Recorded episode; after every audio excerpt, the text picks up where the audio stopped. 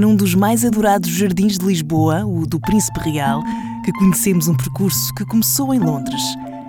Foi na Bartlett School of Architecture que se apercebeu da multiplicidade de caminhos associados a esta disciplina, mas até chegar onde se encontra hoje, o processo foi tudo menos simples.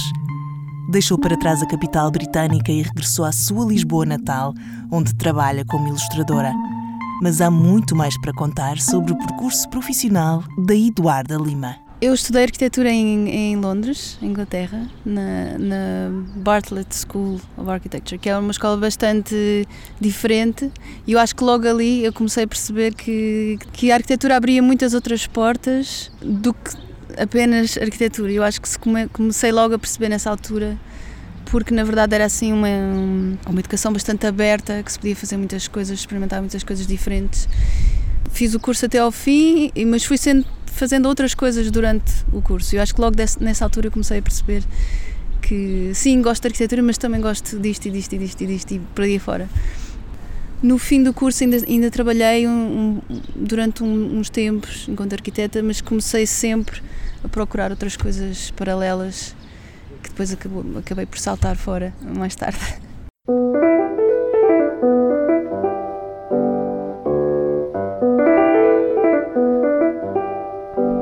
Processo em curso, onde nada está definido à partida e as etapas se constroem lentamente, ao ritmo da experiência e da sensibilidade de perceber o que manda o instinto.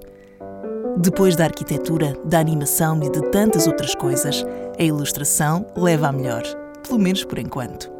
Eu mais tarde, eu acabei o curso de arquitetura uh, em 2002, penso eu, e depois mais tarde, alguns anos mais tarde, assim, quase uns 6 ou 7 anos mais tarde, uh, fui fazer um curso, de, não era bem animação, era o que eles chamavam Graphic Moving Image, que é uma espécie de motion design, animação para imagem, tipografia, imagens eh, que, que, me levou um pouco, fez um bocado essa ponte. Eu já trabalhava muito com imagem e design para arquitetos, mas queria fazer este salto para a animação e então foi assim uma espécie um mestrado, era um mestrado na, no London College of Communication que me pareceu assim ideal para fazer esse, essa transição. Um, e pronto, e depois disso e fui trabalhar para estudos de animação em Londres ainda também. E foi mais ou menos assim, eh, assim em geral que se passou, mas a transição em si demorou muitos anos, porque eu, quando acabei o curso de arquitetura, trabalhei para arquitetos a fazer arquitetura, depois trabalhei para arquitetos a fazer tudo menos arquitetura, ou seja, tudo, tudo o resto que num escritório de arquitetura era necessário, desde exposições, livros, websites, eh, comunicação, imprensa, tudo isso, ehm, para depois, enfim, no final, eh, eh, mergulhar noutro, noutro mundo mais ou menos diferente.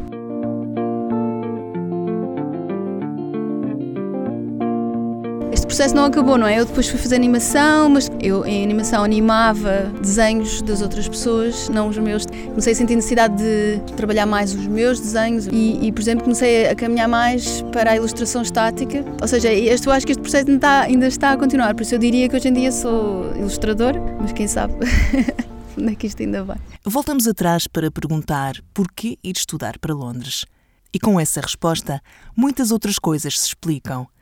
Um modelo de curso que exige estágios práticos leva a mais experiências marcantes, pela positiva ou pela negativa.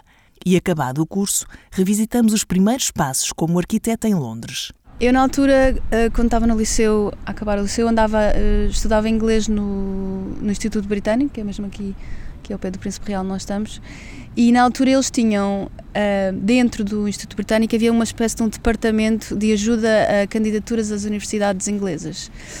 E, e eu descobri uma coisa que pouca gente sabia, que era, isto, isto foi em 96, mais ou menos, que era uma, um, um, programa que na altura qualquer aluno ou qualquer estudante da União, da, da União Europeia que quisesse estudar numa universidade da União Europeia, noutro país, podia o fazer e tinha as propinas pagas pela duração do curso. Isso acabou no o meu ano foi o último ano em que isso foi possível mas eu ainda apanhei isso, ou seja, e eles ajudavam, no, no britânico, eles ajudavam a fazer as candidaturas, e eu achei, porque não? Que tipo, oportunidade incrível. E então, já acho que no início do 12 candidatei-me para ir estudar para Londres e, e entrei. E pronto, e foi, foi, foi mais por isso, porque sabia que havia essa oportunidade e então achei, porque não, eh, sempre, sempre quis ir, eh, sempre gostei de viajar e achei que era uma oportunidade incrível. Fui com 18 anos e depois acabei por ficar 18 anos em Londres, em Inglaterra, e pronto, e depois voltei em 2014.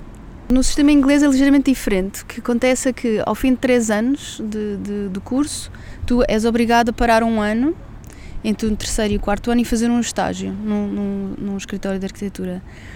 Ou seja, eu, eu, eu fiz essa. Pronto, parei e nesse, nesse ano de estágio fui trabalhar. Tive uns meses em Espanha, em Barcelona, eh, e fiz um estágio no, no, no ateliê do Henrique Miralles, que ainda era vivo na altura e depois não gostei nada, achei, não gostei nada da experiência, era uma, era uma estrutura muito pirâmide, muito clássica, muito mestre lá em cima e os escravos cá em baixo, era assim uma coisa muito, muito estranha. E tinha muitas, muitos amigos que tinham ido para Amsterdão, para Roterdão, para, para a Holanda, e fui ter com eles e depois acabei por fazer o resto do meu estágio em Roterdão, no, no OMA, no Zoma, e que na altura estavam a fazer o projeto da Casa da Música do Porto, e eu fui trabalhar para esse projeto. Ou seja, foi uma experiência de estágio incrível, porque era tipo um, um escritório fantástico, um projeto fantástico, nada de todo o normal uh, para pronto, do que, do que se calhar seria o comum, como experiência no, escritório. E eu acho que nessa altura essa experiência fez-me. Eu já estava com algumas dúvidas: será que devia fazer este curso até ao fim? Já tenho as, as propinas todas pagas, não sei o quê. Mas depois tive essa experiência incrível: não, agora já agora continuo.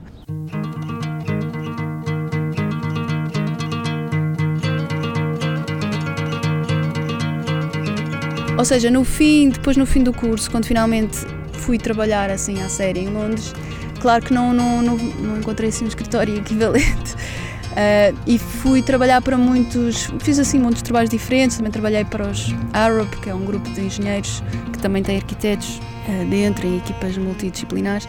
Ou seja, comecei a, tra trabalhar assim num mundo mais real, se calhar, da arquitetura e foi assim um bocadinho mais eh, cair na, na realidade, é? Do, do, que, do que é que é realmente trabalhar num, num escritório.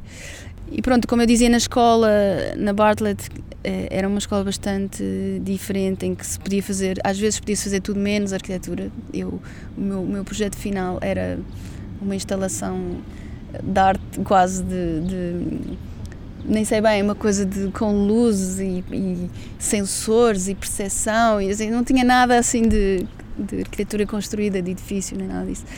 E podia experimentar imensas coisas diferentes, então eu logo nessa altura comecei a explorar trabalhos meus pessoais, mas que pronto que estavam sempre neste domínio do, de projetos pessoais, não eram coisas uh, reais para ganhar a vida. E mas pronto essa vontade um pouco se calhar pela decepção do que, é que era trabalhar num escritório de arquitetura normal, começou a crescer e, e comecei à procura de, de outras coisas. Sim.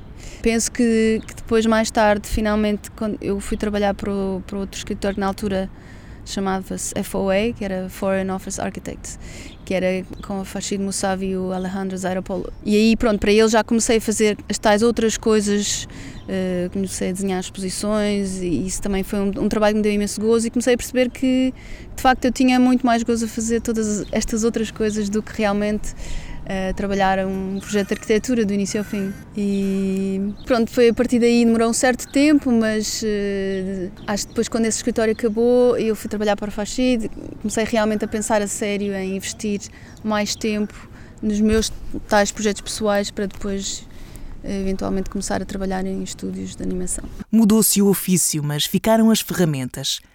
E o pensamento arquitetónico regressa para ajudar a organizar cada novo projeto como uma matriz criativa quase universal.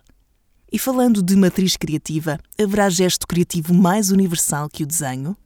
Foi com o desenho que tudo começou para a Eduarda e é no desenho que se volta a encontrar anos mais tarde. Para mim, a arquitetura e se calhar o facto de eu, nunca ter eh, na verdade, desisti do curso porque sempre achei que a arquitetura é uma disciplina bastante abrangente, que abre muitas portas, toca em muitas coisas, ou seja, é o oposto da especificação e da especialização, é um bocado. E eu acho que a arquitetura ajudou-me a ver assim um projeto como uma coisa complexa, com muitas facetas, com muitas fases, com muitas influências, e isso acho que me ajuda em tudo, em todo o trabalho criativo que eu, que eu faço. Uh, pronto, se calhar, não sei, como eu não, não fiz outro percurso, não sei dizer se não seria o mesmo se tivesse ido por outro caminho, mas sei que hoje em dia, quando pego num, num projeto qualquer, um, se calhar tenho esse, esse método de analisar todas as potencialidades do projeto, do, de, para quem é, para quem. Uh, qual é o, o público-alvo, que, que, influências é que eu posso, ou inspiração para, para trabalhar nisto, sei lá, aquelas. Uh, todas estas coisas que se consideram num projeto de arquitetura que, que vem de vários, vários ramos e vários. não sei, talvez seja isso. E outra coisa que eu penso muito é que. pronto, o que me vou, levou a fazer arquitetura do início foi sempre o desenho, não é? E Uh, e na altura, quando estava no liceu, uma pessoa perguntava, ah, gosto de desenhar, o que, é, que, é que eu faço com isto? Não é? O que é que se... Pronto, pode-se ir estudar arquitetura, pode-se estudar eh, arte, pode-se... Ou seja, foi, foi por isso, porque eu sempre gostei de desenhar, sempre desenhei imenso, que, que na realidade foi a raiz da razão pela qual eu fui para a arquitetura. E hoje em dia eu penso que foi, é um bocado voltar, a, voltar ao início, não é? a ilustração, é voltar ao, ao desenho inicial, voltar à minha prática de desenho que eu tinha eh, desde o início eh, e que é assim o fio condutor destas disciplinas da arquitetura, da, da ilustração, da animação e penso que esse, se calhar podia reduzi-la a essa, essa coisa de, do desenho, voltar ao início, voltar ao desenho inicial. Como ilustradora, ganha o tempo. Os ritmos de produção aceleram e as ideias ganham vida mais rapidamente. A maior surpresa terá sido talvez ter de se habituar a trabalhar sem uma equipa à volta, com todos os prós e contras dessa falta de companhia. Penso que parte de, de, de, alguma frustração que existe às vezes com a arquitetura é esta questão do tempo, não é? De, do tempo que demora um projeto a acontecer e a realizar-se. Por exemplo, projetos de animação e ilustração que também demoram o seu tempo, mas são coisas que dá um, tem um resultado mais imediato, tem uma satisfação mais imediata e também uma, uma evolução, não é? Uma pessoa vê o resultado, aprende com isso, passa para outra, passa para outra coisa, que é um, que é um processo que se calhar na arquitetura é muito mais longo muito mais moroso. E eu penso que é se calhar uma versão mais acelerada do processo criativo, quando se faz ilustração e animação. Uh, se bem que a animação também, também demora o seu tempo, mas eu acho que o que eu ganhei, se calhar, foi mais esta possibilidade de crescer e de evoluir e de avançar mais, mais rapidamente. Não é que, não é que estou com pressa, mas pronto, de, de sentir eh, este avançar, esta evolução na, na, na, na criação ou na, no processo criativo de, de, cada pessoa. Que eu acho que muitas na, na arquitetura é adiado, é, é, é moído, é distorcido, é. Pronto ou seja, o que eu ganhei se calhar foi mais isso, esta, uma, uma satisfação criativa pessoal mais uh, forte, mais imediata. Não sei se é, se é tanto uma, uma coisa que eu não estava à espera de encontrar, mas eu acho que a arquitetura é uma disciplina muito de equipa, não é? De, de colaboração. E a nossa contribuição é sempre uma coisa partilhada, trabalhada, discutida em equipa. Ou seja, a nossa, a nossa contribuição é uma coisa que depois cresce e, e, e, se muda e não é tão pessoal no sentido em que as nossas ideias depois são uh, desenvolvidas com ideias dos outros e, e diluídas. Pronto. Eu acho que quando se trabalha em ilustração é, é muito uma coisa de autor, muito pessoal, em que não há muito essa partilha de de criação, não é? Pode-se pedir opiniões, mas na verdade aquilo está, está, muito, está ali muito na pele, não é? Então eu acho que sofro um bocadinho mais com, com esta atividade e, e em termos de também de dúvida, não é? De, de, questionar, eh, será que será que isto está bem? Será que estou na hidratação certa? Será que isto faz algum sentido? Será... Que uma pessoa não sente tanto, eu acho, quando se trabalha enquanto arquiteto, porque de facto sim, eu acho que a arquitetura é, pronto, por muito que se tenha também, há arquitetos muito autorais, não é? Mas é sempre um trabalho de equipa, não se pode dizer que isto é uma ideia minha 100%. Uh, isso, isso também dá algum conforto, não é? Quando se avança nos projetos de arquitetura. E eu acho que estes, este trabalho de, de ilustração e animação é muito mais sofrido para mim, nesse sentido, porque é muito. Um, pronto, questiono muito. Uh, o sentido do, do que estou a fazer. Hábito e disciplina fazem o seu dia típico como freelancer, embora com pequenas variações consoante os trabalhos sejam mais ou menos pessoais E por falar nisso, ficamos a saber no que está a trabalhar neste momento.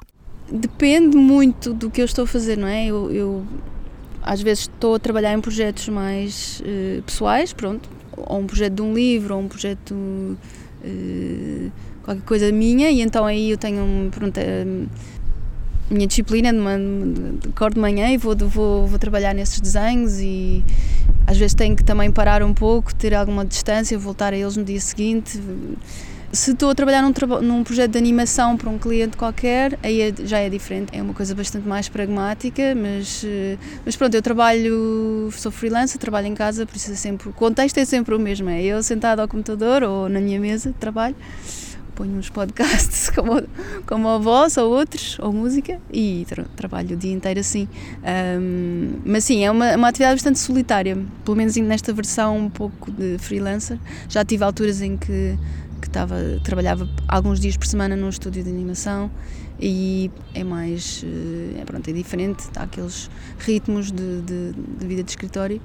Uh, mas quando estou em casa em, freelance, em modo freelance é assim muito, é bastante solitário depende muito de, de uma autodisciplina que nem sempre está lá, mas que pronto, trabalha-se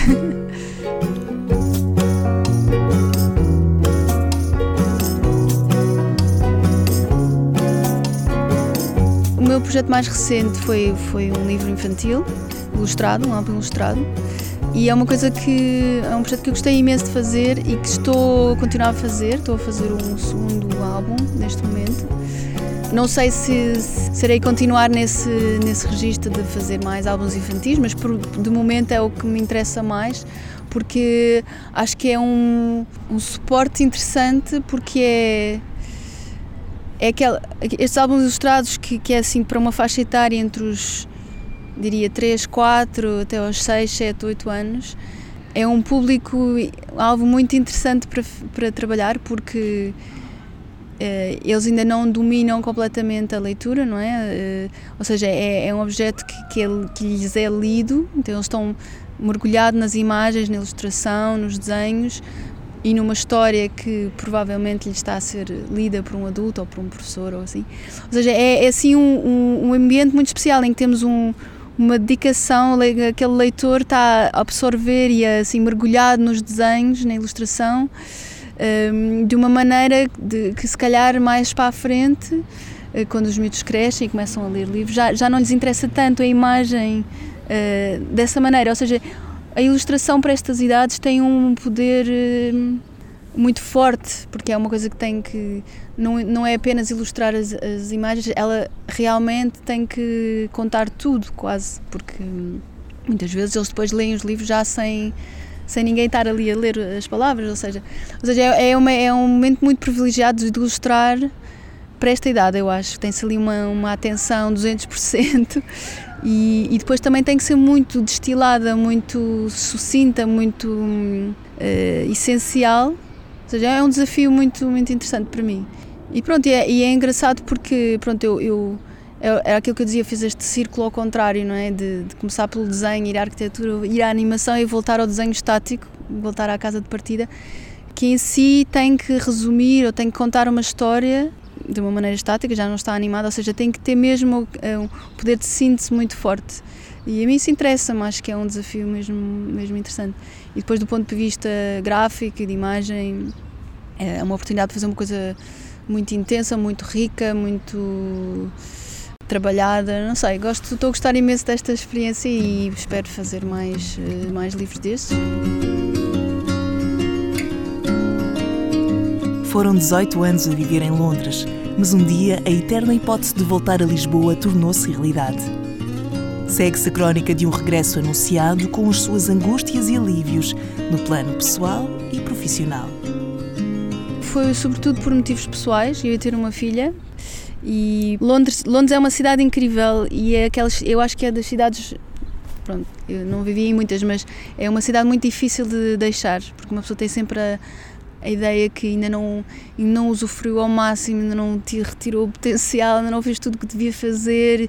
Uma pessoa sente -se sempre um pouco aquém daquilo que a cidade pode oferecer. Então é muito difícil deixar, um, mas quando se passa a questão de, de ter uma família, meter os miúdos na escola, é outra realidade, porque é de facto uma cidade muito cara é, um pouco dura nesse sentido, não é? dos custos de vida e do, custo das coisas. Eu sempre, sempre achei que vou, não, vou voltar para Lisboa, a cidade onde nasci, sempre adorei, é, mas achei que pronto, agora é a altura, porque de facto com, com uma criança pequena é muito mais fácil, com o apoio da família e isso tudo. Por isso foi sobretudo por razões pessoais. Eu vim embora em 2014, por isso foi logo antes do momento Brexit. Ou seja, acho que mesmo que tivesse ficado, já, já me tinha vindo embora por essa razão, precisamente.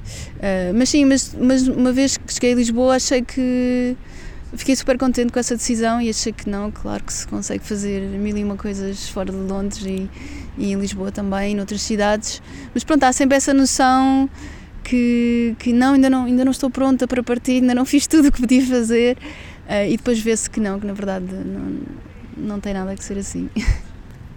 na verdade senti que, pronto, como, como não estava em Londres uma pessoa está sempre à luta, não é? Para sobreviver um pouco, porque ganha-se muito bem, mas a vida é muito cara e então não há tempo, não há muito tempo para projetos pessoais, de trabalho pessoal. Há tempo para fazer a vida, ganhar a vida, trabalhar, trabalhar, trabalhar. E eu aqui em Lisboa senti algum alívio nesse sentido e senti que tinha mais espaço, mais tempo, mais possibilidade de trabalhar o meu trabalhar no meu trabalho, na minha, nos meus próprios projetos e acho que nesse sentido Uh, sim, senti essa diferença e acho que ganho, ganhei com essa mudança. Tem que ser mesmo andar à procura, mas não é uma situação tão, uh, tão difícil, tão, tão no precipício, no sentido, porque pronto, agora a cidade também está a ficar mais cara e, é, e é não é propriamente fácil, uh, mas é um pouco mais fácil. Há certas dúvidas que nunca desaparecem totalmente e, de tempos a tempos, fazem-nos pensar nas escolhas feitas. Como seria a vida sem elas, ou com outras que tivéssemos feito se soubéssemos o que sabemos hoje? No caso da formação académica, o que dizem as dúvidas e será que vale a pena ouvi-las? Eu tenho sempre esta dúvida, não é? Se pudesse voltar atrás, será que teria desistido de estudar arquitetura e, e saltado logo para outro curso, mais, mais em linha com aquilo que faço hoje? Uh, não sei, uh, pergunto muitas vezes isso, mas depois também uh, sinto que talvez se tivesse feito isso teria tido a tal especialização que eu, que eu falava há pouco, que se calhar não, era, não é bem aquilo que, que me interessa. Não sei, não sei dizer. Penso que eu gostei muito da minha experiência, da minha formação de arquitetura em, em Londres. Achei que aprendi imensas coisas e e hoje em dia não me arrependo de ter estudado arquitetura, até porque, uh, apesar de não fazer, nunca mais ter, ter feito projetos, por exemplo, sempre que viajo, o que, eu, o que eu quero fazer mesmo é ver arquitetura e, conhecer projetos novos. Isso. Ou seja, é, é uma coisa que não acho que nunca me vai abandonar completamente. Uh, mas sim, se calhar teria feito outra, outros cursos, se calhar um curso de ilustração ou de animação antes, não sei.